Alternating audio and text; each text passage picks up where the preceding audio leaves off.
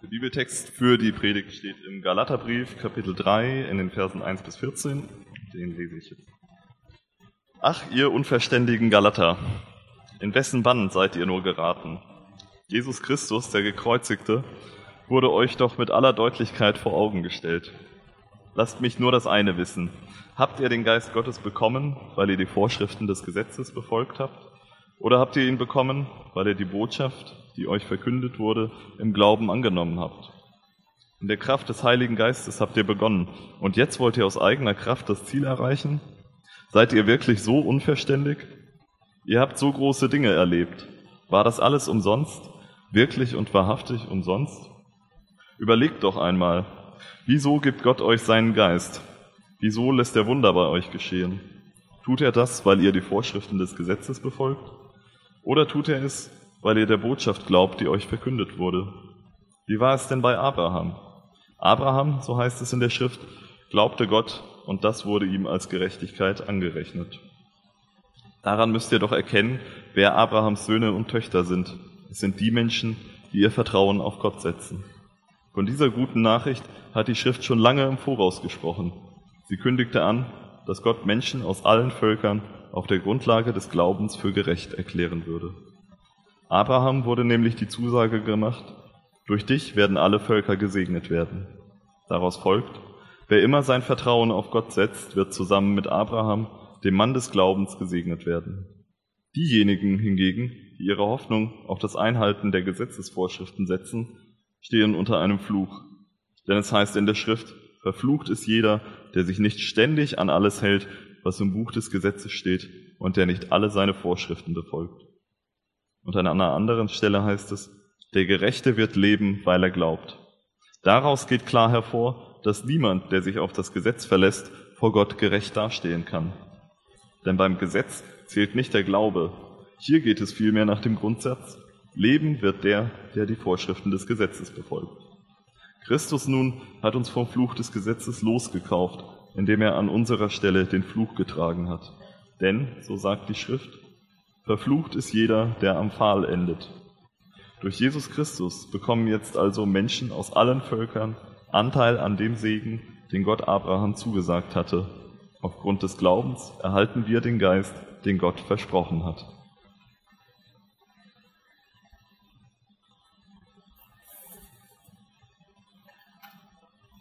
Guten Morgen. Herzlich willkommen ähm, ich stelle mich einmal kurz vor, falls äh, ihr mich noch nicht kennt. Ähm, mein Name ist Bilge und ich äh, bin einer der Trainees im Hamburg-Projekt, bin seit Anfang 2014 ähm, mit Dan in so einer Art Mentoring und seit Sommer irgendwie als Trainee hier an Bord des Hamburg-Projekts und ich freue mich heute ähm, hier mit euch morgens diesen Text angucken zu können. Hm? Und ähm, ihr habt sicherlich gemerkt, wir sind immer noch im Galaterbrief, das ist äh, die Predigtreihe. Und ähm, wenn ihr das, wenn das eure erste Predigt ist zu dieser Reihe, dann herzlich willkommen. Und ähm, vielleicht ein paar Hintergrundinfos, damit ihr nicht so ganz reingeschmissen seid. Paulus schreibt diesen äh, Text ungefähr 50 nach Christus an eine Region, die hieß Galatien. Und Galatien liegt in der heutigen Türkei ungefähr so ähm, im Mittelbereich, mittleren Teil der Türkei, ähm, wo auch Ankara liegt. Ankara war auch damals schon das Zentrum dieser Region. Und ähm, ursprünglich hieß es mal Ankyra, war besiedelt von Kelten, dann später von Römern. Und Paulus hatte dort ähm, das Evangelium gepredigt, der war ja so rumgereist und ähm, durch Gottes Wirken war eine Kirche entstanden. Und Paulus ist aber dann weitergezogen und stellt aber fest, da gibt's eine Riesenkrise, setzt sich hin und schreibt einen Brief. Das ist so ein bisschen der Hintergrund von dem Ganzen, der Anlass vom Schreiben von Paulus. Und um diese Krise geht's tatsächlich heute auch. Ähm, und das Thema heute heißt äh, in der Gnade wachsen. Und äh, lass mich mit einer Erzählung beginnen. Ähm, eine Mutter brachte eines Tages ihren kleinen Sohn zu Mahatma Gandhi und ähm, sagte zu ihm, Mahatma, bitte sag meinem Sohn, er soll nicht so viel Zucker essen. Mahatma dachte kurz nach, sagte zu der Frau, gute Frau, komm in zwei Wochen wieder. Die Frau wunderte sich ein bisschen, dachte so, okay, alles klar, mache ich, ging wieder weg, kam nach zwei Wochen wieder, wieder ihren Sohn mit dabei und sagte, jetzt bin ich wieder da. Und Gandhi sagte, okay, gut, schaute den Sohn an und sagte, ist nicht so viel Zucker. Die Frau bedankte sich und war aber doch ein bisschen irritiert und dann kurz bevor sie ging, dachte sie, also warum musstest du jetzt genau zwei Wochen warten? Das hättest du doch auch vor zwei Wochen machen können irgendwie, oder? Das war jetzt doch kein Kunststück. Und Mahatma sagte, ja, hätte ich, aber vor zwei Wochen habe ich selber noch Zucker gegessen. Und ähm, so ein bisschen wie ihm geht's auch mir heute. Ähm, ich würde euch am liebsten, also heute auch gerne sagen, Leute, kommt mal in zwei Wochen wieder, vielleicht auch in zwei Jahren, und dann lasst uns dann über den Text reden. Bei der Vorbereitung und generell, ähm, mir ging's, das war so ein Text, der hat mich so aufgewühlt und ähm, hat so zu mir gesprochen und das ist einfach, das Thema heute ist auch echt äh, krass, herausfordernd, fand ich zumindest und ähm, deswegen bete ich jetzt auch einfach mal kurz und lade euch ein mitzubeten. Vater, danke, dass du, ähm, dass, dass du Dinge in deiner Hand hältst, dass du auch diesen Text geschrieben hast. Ähm, und ich bitte dich, dass du mir hilfst, uns hilfst, heute den zu verstehen. Ähm, und danke dir dafür im Voraus. Amen. Okay, ähm, vielleicht, weiß nicht, der Text ist ziemlich lang. Beim Vorlesen des Textes, vielleicht ist es euch so gegangen, dass euch viele Fragen hochkamen und ähm, um die Ohren flogen. Äh, so war es bei mir, als ich mir den angeguckt habe, weil einfach sehr viel drin steckt und ähm, Paulus, wenn er Briefe schreibt, der hat so eine Fähigkeit, in einen Vers oder in einen Satz sehr, sehr, sehr viel reinzustecken. Und wir bräuchten Stunden und Wochen, um uns das alles anzugucken. Ähm, aber so der Kern von diesem ganzen Abschnitt findet sich eigentlich in den Versen 9 und 10 worum es eigentlich geht, was der Konflikt ist. Und da stellt Paulus so zwei Sachen vor, zwei Lebensprinzipien, zwei Lebensphilosophien, zwei Weltanschauungen. Und ähm, das eine ist in Vers 9, seht ihr, wer sein Vertrauen auf Gott setzt. Und in Vers 10 sagt ihr, wer aber seine Hoffnung auf das Einhalten von Gesetzesvorschriften setzt. Das sind die zwei Prinzipien. Und ähm, die sind einander krass entgegengesetzt. Ja, das eine ist so weit links, wie es geht, das andere ist so weit rechts, wie es geht ähm, absolut unterschiedliche Prinzipien. Und das, das erste Lebensprinzip ähm, ist ähm, der, der Anker und Schwerpunkt dessen, wenn ich mich auf irgendetwas verlasse, auf das Gesetz verlasse oder dass ich irgendetwas schaffe, ist, ist, äh, ist intern. Ja? Ich setze meine Hoffnung auf mich. Ich setze meinen Anker, mein Schwerpunkt ist in mir selber. Und das andere Lebensprinzip, das, der Kern und der, der Anker von diesem Lebensprinzip ist extern. Ja, dass ich hoffe auf etwas anderes, ich hoffe auf Gott. Und die Kernfrage, die Paulus eigentlich in diesem ganzen Abschnitt behandelt, ist, worauf setzt du dein Vertrauen und deine Hoffnung im Leben? Worauf setzt du dein Vertrauen und deine Hoffnung im Leben? Und um diese Frage herum ähm, dreht sich auch die Gliederung. Der erste Punkt ist, ich vertraue, Vertrauen auf sich selbst. Der zweite Punkt ist Vertrauen auf Gott. Und der dritte ist, wie geht das eigentlich? Wie, wie leben wir als Christen? Okay, alles klar? Vertrauen auf sich selbst, Vertrauen auf Gott, wie geht das? Drei Punkte. Der erste Punkt, ähm, Vertrauen auf sich selbst, ist so ein bisschen in Vers 10 und es geht darum, was ich leiste, was ich schaffe. Ja? Ähm, und lass mich das ein bisschen ausführen, seine Hoffnung auf etwas setzen. Ja? Also die Wissenschaftler, ähm, Lebensberater oder was auch immer, die wissen, wenn man seine Hoffnung auf etwas setzt, dann heißt das nichts weniger, als dass meine ganze Zufriedenheit, meine Erfüllung im Leben davon abhängt, auf dieses auf diesem Ding, worauf ich meine Hoffnung baue. Und das, worauf ich mich verlasse, ist mein Fundament im Leben. Ja, ist die Grundlage, auf die ich baue. Und ich vertraue darauf, dass es, dass das, worauf ich verlasse, worauf ich meine Hoffnung setze, dass es mir als Menschen Wert gibt, eine Zufriedenheit ähm, gibt und mich definiert. Ja, wo gehe ich hin? Und letztlich, wie gesagt, das sind auch Sachen, dass Religionswissenschaftler haben also gesagt, das ist eine, ein Versuch der Selbsterlösung.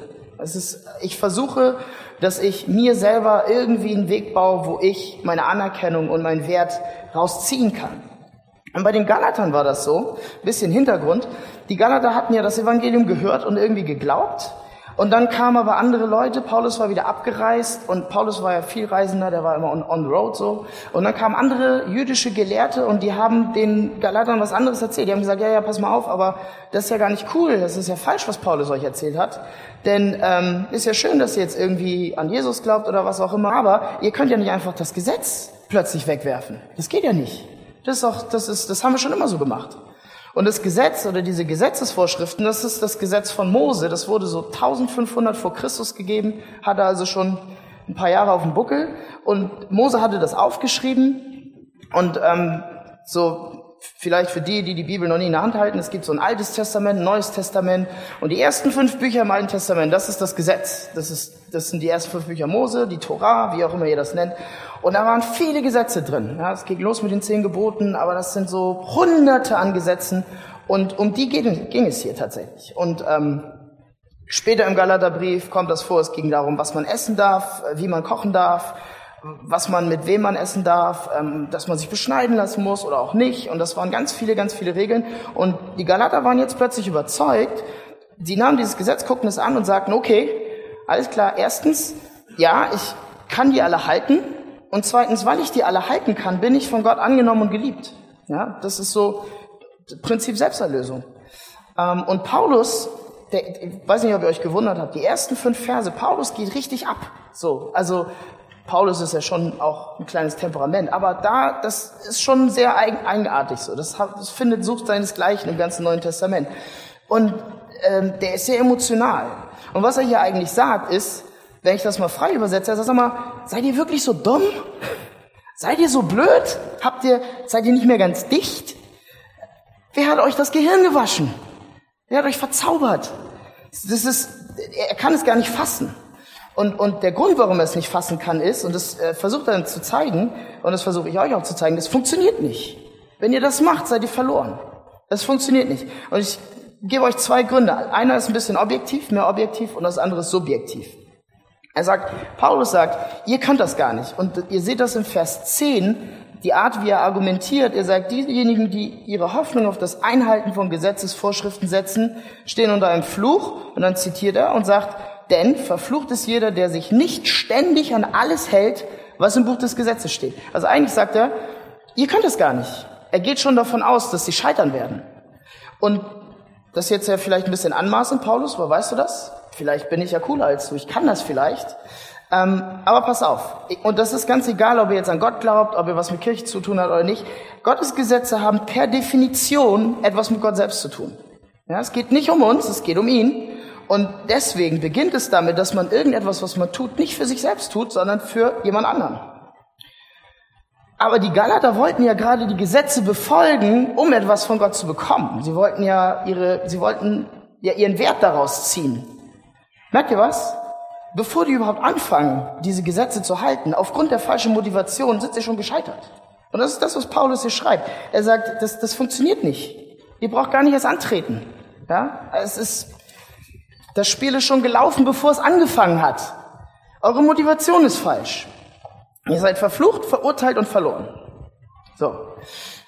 Ähm, vielleicht, bevor wir jetzt weitergehen, vielleicht atmet jetzt der eine oder andere tief durch und sagt, ach, Gott sei Dank, ähm, ich habe mit dem ganzen Kram überhaupt nichts zu tun. Ich lebe im 21. Jahrhundert. Was, Mose, weißt du, der, das ist ja 2000, 3500 Jahre ist das her voll die archaischen Gesetze. Wie konnten Menschen je irgendwas glauben, was nur so klingt und irgendwie Flüche? Mann, komm, lass mich mal in Ruhe damit. Ähm, damit habe ich nichts zu tun. Pass auf, ich, im, äh, in eurem Heftchen auf der ersten Seite sind, ist ein Zitat von Christian Schüle und das ist ein Journalist für die Zeit und der hat einen sehr coolen Artikel geschrieben, ähm, wo es um Selbsterkenntnis und so geht. Und ich lese mal nur den dritten Absatz und pass mal auf, les, pass mal genau auf. Nie er sagt, nie war der Glücks- und Erfolgsdruck größer als heute. Wir sind zum Glück verdammt. Wir sind zum Erfolg gezwungen. Wir müssen wir selbst sein.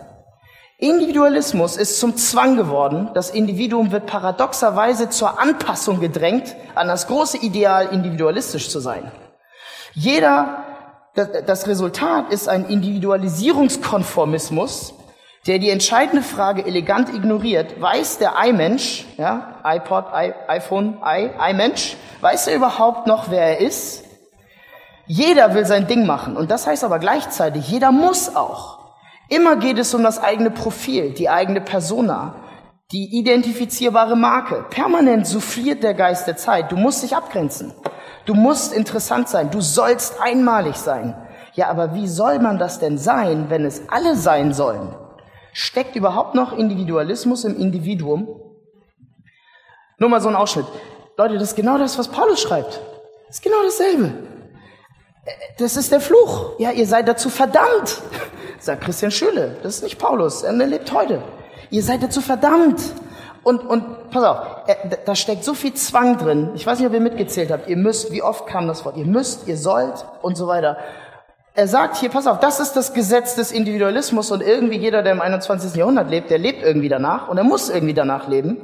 Und er sagt aber gleichzeitig, da ist auch ein Fluch drin, das ist das Gesetz und das ist der Fluch, weil ihr könnt es nicht halten. Ihr sollt alle einzigartig sein, individualistisch. Ja, ich kaufe mir eine neue Marke, die hat niemand. Zwei Tage später läuft ein anderer Typ damit rum. Nein!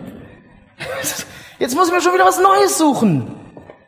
Es funktioniert nicht. Gesetz und Fluch. Und es ist genau dasselbe Prinzip. Und wir kommen aus dieser Kiste nicht raus.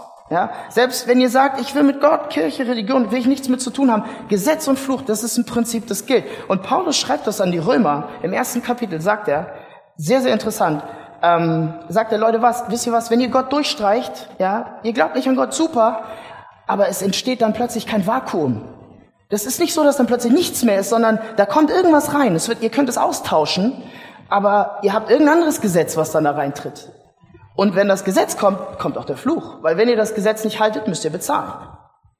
Und das ist jetzt das Gesetz des Individualismus. Ihr könnt da alles Mögliche reinsetzen. Ja, selbst wenn es eure eigenen Gesetze sind, nicht mal die können wir halten. Ich weiß nicht, wie oft ihr euch Neujahrsvorsätze macht. Das ist jetzt ein bisschen hin, dauert noch ein bisschen. Ich will das und ich will morgens früh aufstehen, ich will mehr Sport machen, ich will gesünder leben und dann bam, Februar, März vorbei. Egal. Oder, oder ihr, ihr sagt, ich ich bin wer, ja, ich ziehe meinen Wert und meine Anerkennung daraus, weil ich viel Geld verdiene. Ja, ich habe noch nicht mein Abi, aber ich habe ein geiles Unternehmen und ich das läuft und ich habe immer viel Geld auf dem Konto. Da kommt die Wirtschaftskrise. Oder es läuft nicht mehr und dann sind wir am Boden zerstört. Denn mein Gesetz war, ich bin wer, weil ich viel Geld verdiene und wenn ich das Gesetz breche, bin ich verflucht. Ich bin verloren. Anderes Ding, Schönheit. Leute, ich habe, bevor ich diesen Firmenjob als Pastor irgendwie angestrebt habe, war ich erst an der Uni und dann war ich an der Schule und ich habe viele Oberstufenschüler unterrichtet. Frag mich nicht, welche Fächer. ähm, irgendwann kam eine Oberstufenschülerin zu mir und meinte, wissen Sie eigentlich, ähm, ich kenne keine einzige Oberstufenschülerin, die nicht eine Therapie macht, die nicht irgendwie in Psychotherapie ist. Das hat mich so umgehauen. Ich dachte, wieso das denn? Sie sagte, ja, ist einfach zu viel Druck. Wir müssen in der Schule gut sein, aber wir wollen gut aussehen ich stelle mich jeden Morgen auf die Waage und, und zitter, ob ich nicht zu viel wieg. Wir wollen bei den Jungs irgendwie cool rüberkommen. Das ist zu viel. Da stecken so viele Gesetze drin. Du musst hübsch sein, du musst schlau sein, du musst dies, du musst das. Und wenn du es nicht tust, bist du verflucht. Ist total, seht ihr, wie, wie aktuell dieser Text ist? Das ist relevanter denn je heute. Und äh, das Prinzip gilt immer noch. Und das zweite Ding, ähm, Paulus ja den Galatern, ihr Bevor ihr überhaupt antretet, habt ihr verloren, weil letztlich tut ihr alles nur um euch selbst. Es ist Eigennutz, es ist Egoismus. Egoismus, Leute, macht auch uns kaputt. Das ist auch ein Prinzip, was immer noch gilt. Egal, ob ihr Gottes Gesetze jetzt akzeptiert oder religiös seid oder nicht. Und Biologen, Wirtschaftsexperten, Wissenschaftler sind heute alle einer Meinung und sagen, der Mensch ist nur an seinem eigenen Wohlergehen interessiert. Ja, bei den Wirtschaftlern heißt das Gewinnmaximierung. Ja, es geht um, wie viel Gewinn kann ich rausholen? Aus der Freundschaft, aus, dem, aus, aus der Wirtschaft, aus irgendwas. Es geht um mich. Das Problem mit dem Ding ist, da ist ein Haken dran. Und ähm, Soziologe Andrew Del Banco ähm, ist ein amerikanischer Soziologe, auch kein Christ. Er schreibt dazu, pass auf, steht auch in eurem Heft. Durch Hoffnung, allein durch Hoffnung sind wir in der Lage, dem lauernden Zweifel zu entkommen, dass all unser Treiben und Wirken nichts mehr sind als unsere letzten Zuckungen, während wir auf den Tod warten. Sorry für das Zitat. Ich wollte euch den Tag nicht vermiesen. Aber das, das schreibt er, ja. Unser Leben ist begrenzt. Am Ende, das Ende ist klar. Und irgendwie, da ist dieses, dieses nagende Gefühl so, was passiert eigentlich danach? So. Und er schreibt, um Hoffnung zu besitzen, braucht man etwas, was wichtiger ist, größer ist als man selbst. Wichtiger und größer ist als die selbstsüchtigen Wünsche, für die es sich zu leben und zu opfern lohnt. Seht ihr das Problem? Eigennutz, Egoismus ist kein Fundament, auf dem ich meine Hoffnung im Leben bauen kann. Es funktioniert nicht. So, es ist auch keine neue Erkenntnis übrigens. Also, nehmt Immanuel Kant, ja, großer Denker, hat auch nichts mit Glauben zu tun. Kategorischer Imperativ. Ja, lebe jederzeit so, dass aus deinen Lebensprinzipien allgemeine Gesetze für die ganze Gesellschaft entstehen können. Ja, das heißt, ich habe immer den anderen im Blick. Das heißt, ich versetze mich in ihn hinein und sage, okay, was würde ich eigentlich wollen, wenn ich in der Situation stecke? So. Ja, viele, wir haben Flüchtlingskrise, Leute, und viele Leute haben Angst. Sagen, das ist, das ist zu krass, das sind zu viele, was soll man mit denen machen? Macht die Türen, macht die Grenzen zu. Und viele Teile Europas haben das so gemacht. Wenn ich daraus ein allgemeines Gesetz baue, kategorischer Imperativ, dann heißt das, wenn mein Land brennt und hier die Bomben fliegen, dann möchte ich nicht, dass irgendjemand mich aufnimmt. Ich möchte auch nicht, dass mir irgendjemand hilft. Das ist der kategorische Imperativ. Ja? Was du nicht willst, was man dir tut, das tu auch keinem anderen zu. Aber es funktioniert nicht. Es funktioniert nicht. Weil wir wollen immer, dass wir ein bisschen besser behandelt werden. Dass wir noch eine andere Extra-Regel haben, ja? Okay, objektiv. Wie ist es subjektiv? Okay, wenn man seine Hoffnung und seine, auf seine Leistung setzt, wird einen das subjektiv kaputt machen, ja?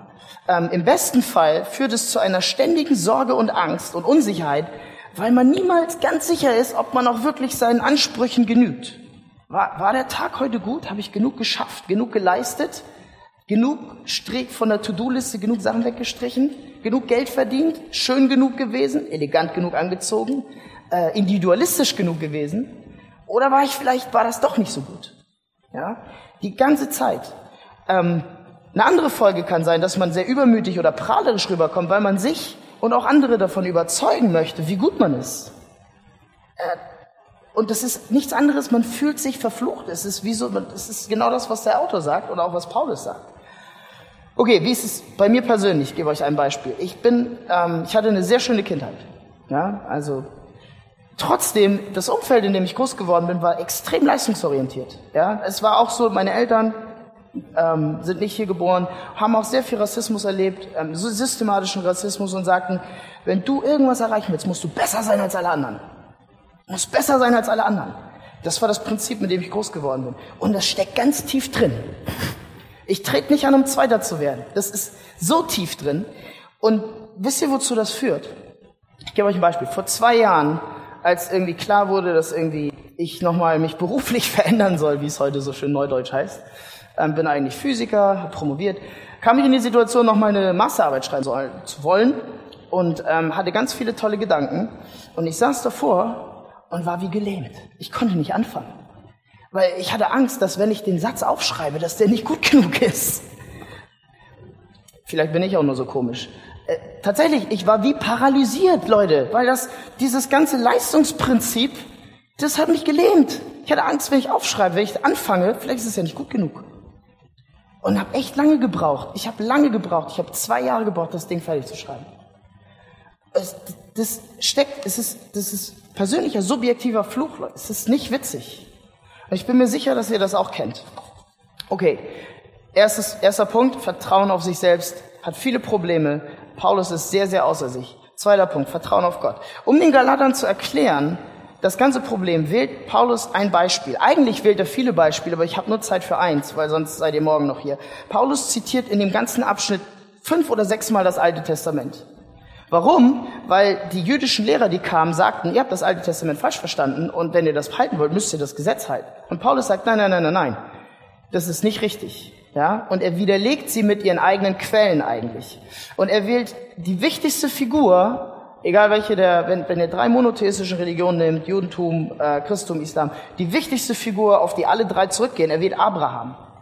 Ja? Sechs, Verse sechs bis neun. Abraham ist die Gründerfigur auch des Judentums. Und es gibt dazu unheimlich viel zu sagen. Es wäre eine eigene Predigt, deswegen nur ganz kurz. Worauf setzte Abraham sein Vertrauen? Das ist die Frage, die Paulus stellt. Was hat Abraham eigentlich gemacht? Ähm, als Gott mit ihm eine Freundschaft anfing. Ja? Und schaut mal, hier ist das Problem. Paulus ist ja nicht doof. Ähm, Abraham lebte ungefähr 640 Jahre bevor Mose diese ganzen Gesetze aufschrieb. Welches Gesetz? Das gab es gar nicht in der Form. So, also Gesetz ist Mose schön und gut, aber Abraham ist ja der Erste, mit dem Israel irgendwie anfing und alle berufen sich auf ihn. Aber der hatte das Gesetz gar nicht. Worauf setzt er sein Vertrauen? Und Paulus sagt, Leute, hier liegt ein riesen Missverständnis vor. Ähm, das Gesetz kann euch nicht helfen. Wenn ihr euch auf das Gesetz verlasst, seid ihr verlassen. Und er sagt, zu keiner Zeit, weder bei Abraham noch später, könnt ihr euer Leben im Vertrauen darauf bauen, diese eigenen Fähigkeiten irgendwo in die, in die Waagschale zu werfen oder dieses Gesetz zu halten. Es funktioniert nicht. Okay, was machte Abraham eigentlich? Was schreibt Paulus? Er sagt, Vers 6 und Vers 9. Abraham glaubte Gott. Vers 9. Abraham setzte sein Vertrauen auf Gott. Es ist etwas Externes. Ähm, schaut mal. Ganz kurz. Abraham war kein perfekter Mensch. Ja, viele Leute lesen diese alten Schriften und denken, boah, das waren so krasse Typen. Boah, und er glaubte und er hat dies gemacht und das. Abraham war nicht perfekt. Abraham hat total viel Mist gebaut. In seinem ganzen Leben. Bevor und auch nachdem Gott bei ihm angeklopft hat. Und Abraham wusste das. Ja? Und, und auch wenn ihr hier lest, Abraham glaubte Gott. Leute, der Glaube, das, der hatte tiefe Abgründe. Abraham hat manchmal gelacht. Da hat Gott ihm Versprechen gegeben aber klar, erzähl mal, ist richtig. Ähm, das war nicht so eine gerade Linie irgendwie und wir denken alle, oh, Abraham. Das war nicht so. Das tiefe Zweifel durch tiefe Täler ist Abraham gegangen. Und deswegen, er wusste das. Er wusste, dass er sich nichts verdienen kann und er wusste, dass wenn er sich auf sich selbst verlässt, dass er verloren ist. Und ähm, deswegen ist Abraham, deswegen nimmt Paulus Abraham. Erstens, es gab kein Gesetz, zweitens, Abraham war nicht perfekt. Nehmen wir ein anderes Beispiel. Nehmen wir Paulus selbst. Paulus regt sich, glaube ich, ist meine Theorie, er regt sich, glaube ich, so tierisch über die Galater auf, weil er das selber kennt aus seiner eigenen Biografie. Leute, Paulus war nicht irgendjemand. Paulus, eine Sache, er schreibt in einem Brief an die Philippa. Das müsst ihr euch, das müsst ihr euch anhören. Er sagt zu den Philippern, dabei, Philippa 3, 4 bis 8, dabei hätte gerade ich allen Grund, mich auf meine Vorrechte und Leistungen zu verlassen. Wenn andere meinen, sie könnten auf solche Dinge bauen, ich könnte es noch viel mehr. Ich wurde, wie es das Gesetz des Mose vorschreibt, acht Tage nach meiner Geburt beschnitten. Ich bin meiner Herkunft nach ein Israelit, ein Angehöriger des Stamm Benjamins, ein Hebräer mit rein hebräischen Vorfahren. Meine Treue zum Gesetz zeigte sich darin, dass ich zu den Pharisäern gehörte und in meinem Eifer für das Gesetz zu kämpfen, ging ich so weit, dass ich die Gemeinde verfolgte. Der Christen umgebracht. Erster, der Erste, der die Christen verfolgt hat. Ja, was die vom Gesetz geforderte Gerechtigkeit betrifft, war mein Verhalten tadellos. Hm, klingt nach jemandem, der sich auf sich selbst verlassen kann. Das ist Paulus. Und dann geht er weiter und er zieht sein Fazit. Pass mal auf. Und er sagt, ich erachte aber dies alles für Dreck. Also erst zieht er das alles auf und dann sagt er, Fazit, das ist alles Dreck. Und wisst ihr, das ist eine sehr vornehme Übersetzung. Manchmal ist es ja so, dass wir heiliger sein wollen als äh, die Leute damals das richtige Wort da ist Exkremente. Ja, er sagt, ich erachte das alles für Kacke. Ist nix wert.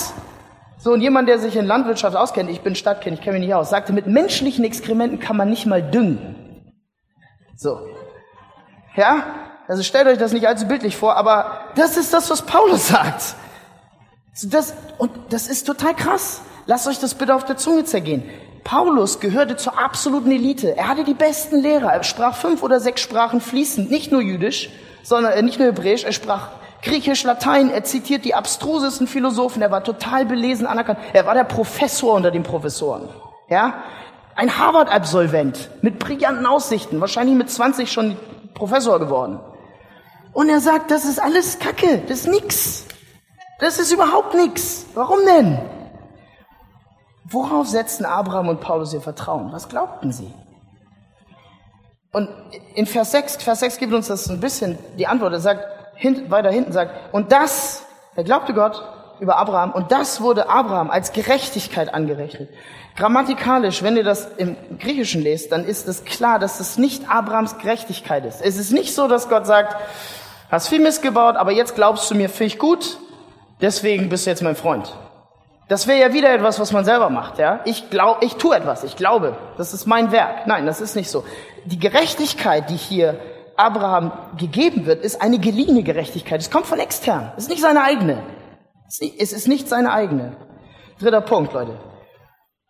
Erster Punkt, Vertrauen auf sich selbst funktioniert nicht. Zweiter Punkt, Vertrauen auf Gott ist das, was Abraham und Paulus macht und das ganze Alte Testament lehrt. Und was ist der dritte Punkt? Wie geht das? Wie geht das?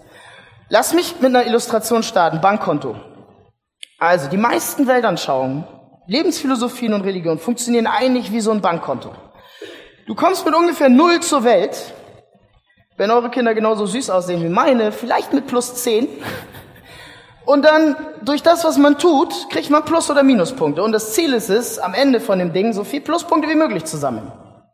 Ja? Nennt das Karma, nennt das gute Taten, was auch immer, Nächstenliebe.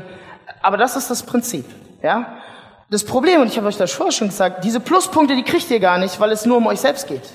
Ja, die, das ist, also selbst wenn ihr gute Sachen tut, ihr tut das immer auch für euch. Es geht immer auch ein bisschen um mich. Es geht nicht, egal ob ihr gute Sachen oder schlechte Sachen tut, es ist immer auch, es ist so mein, mein Vorteil.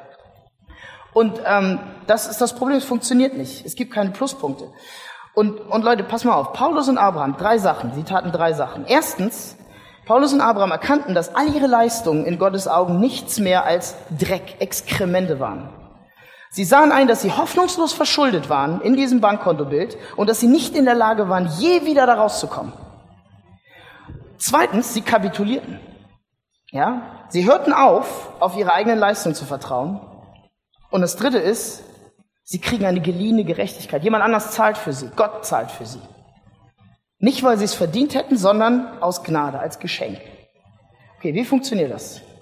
Das, das sind diese drei Sachen. Die, das sind die drei Sachen. Wie funktioniert das? Wie werdet ihr heute schuldenlos? Wie, werdet, wie werdet ihr schuldenlos? Gibt zwei Möglichkeiten. Entweder ihr sterbt, ja, könnt euch so viel verschulden, wie ihr wollt. Wenn ihr, wenn ihr frühzeitig einen Abgang macht, so, dann kriegt keiner Geld von euch. Ja? Oder es gibt einen Insolvenzverwalter. Kommt jemand und der sagt, pass mal auf, ich helfe dir.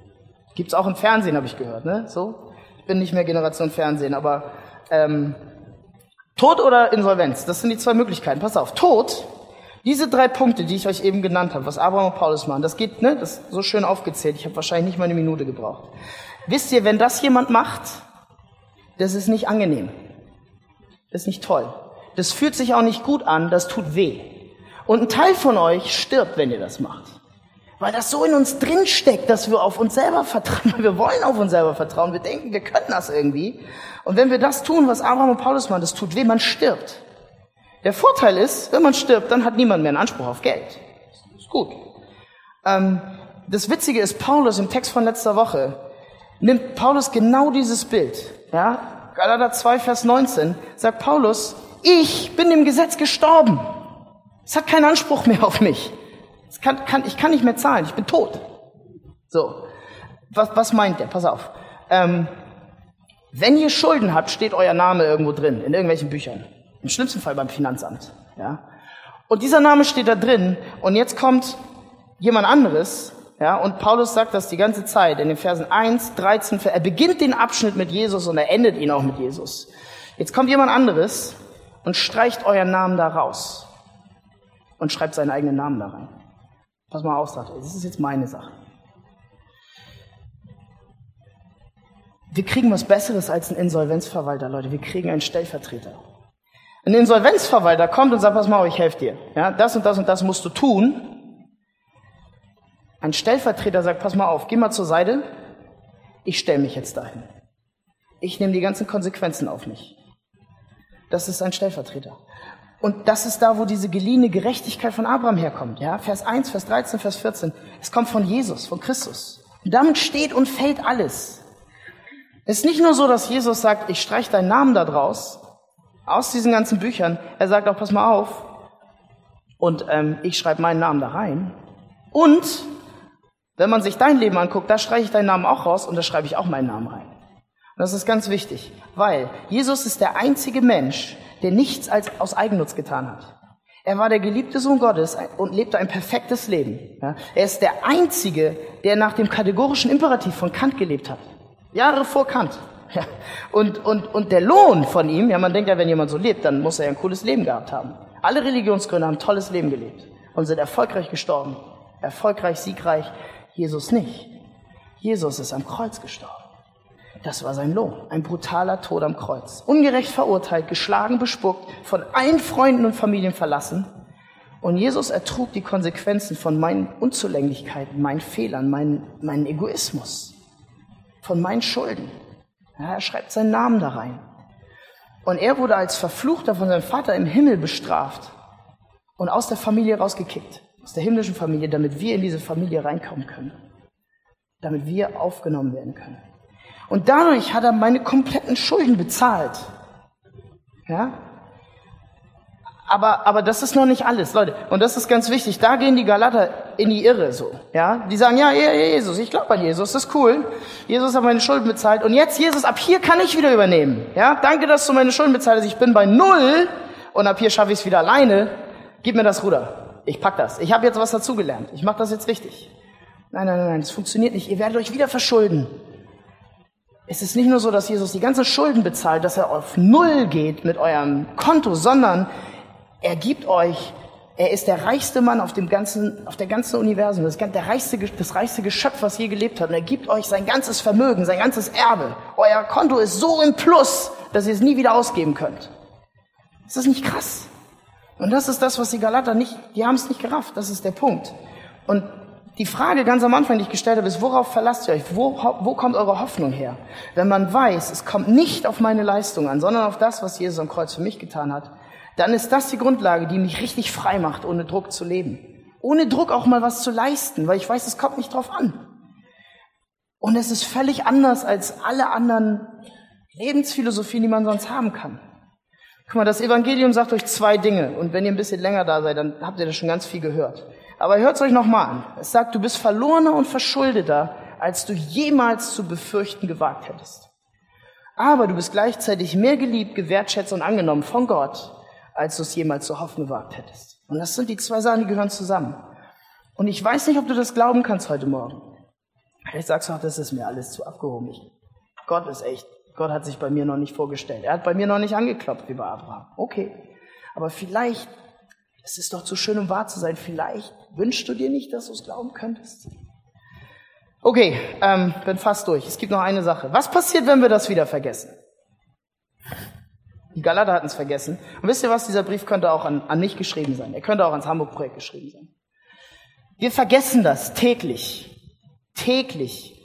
Prinzipiell, ja, das ging mir gerade wieder so, als ich dieses Ding hier geschrieben habe. Ich saß vor diesem Computer, hatte ganz viele tolle Gedanken, hatte eine Vorbesprechung mit Matze, der hat gesagt, boah, hast ja schon voll viele gute Ideen und so, das wird, das wird. Ich saß vor diesem Computer, ich konnte nicht schreiben. Ich saß da und dachte so, es hat nicht funktioniert. Es war wieder dieser Leistungsdruck, der so in einem drin steckt. Und in dem Moment, prinzipiell, wenn mich jemand fragen würde, ja, na klar glaube ich, dass ich durch das Evangelium gerettet bin. Aber existenziell will ich mir immer noch alles selber verdienen. Ich will sagen, ich will am Steuer sitzen, ich mache das. Und ich will mich selbst rechtfertigen. Und ich will mich durch meine Leistung wertvoll, geliebt und angenommen fühlen. Und, und ich bin am Boden zerstört, wenn ich scheitere. Leute, pass auf. Kennt ihr das manchmal, wenn ihr an so einen Getränkeautomaten geht und ihr werft, werft was rein? Noch nie gemacht? Okay. Also, mir passiert das manchmal. Ich schmeiß was rein und ich möchte meine Cola haben und es kommt nichts raus. Ist ärgerlich. Meistens ist es meine letzte Münze. Ich hab's nicht so viel mit Bargeld und auch nicht mit Münzen. Ich habe eher so, ich schmeiß was rein, es kommt nichts raus. was macht ihr dann? Was macht ihr dann? Ihr tretet dagegen? Ihr schüttelt? Ihr haut? Ihr schreit den Automaten an? Leute, das ist genau das, was Gott mit uns macht. Ja? Der Groschen ist nicht gefallen. Wir haben es gehört, das Evangelium gehört, wir haben es vielleicht verstanden, wir haben es geglaubt, aber er ist nicht gefallen.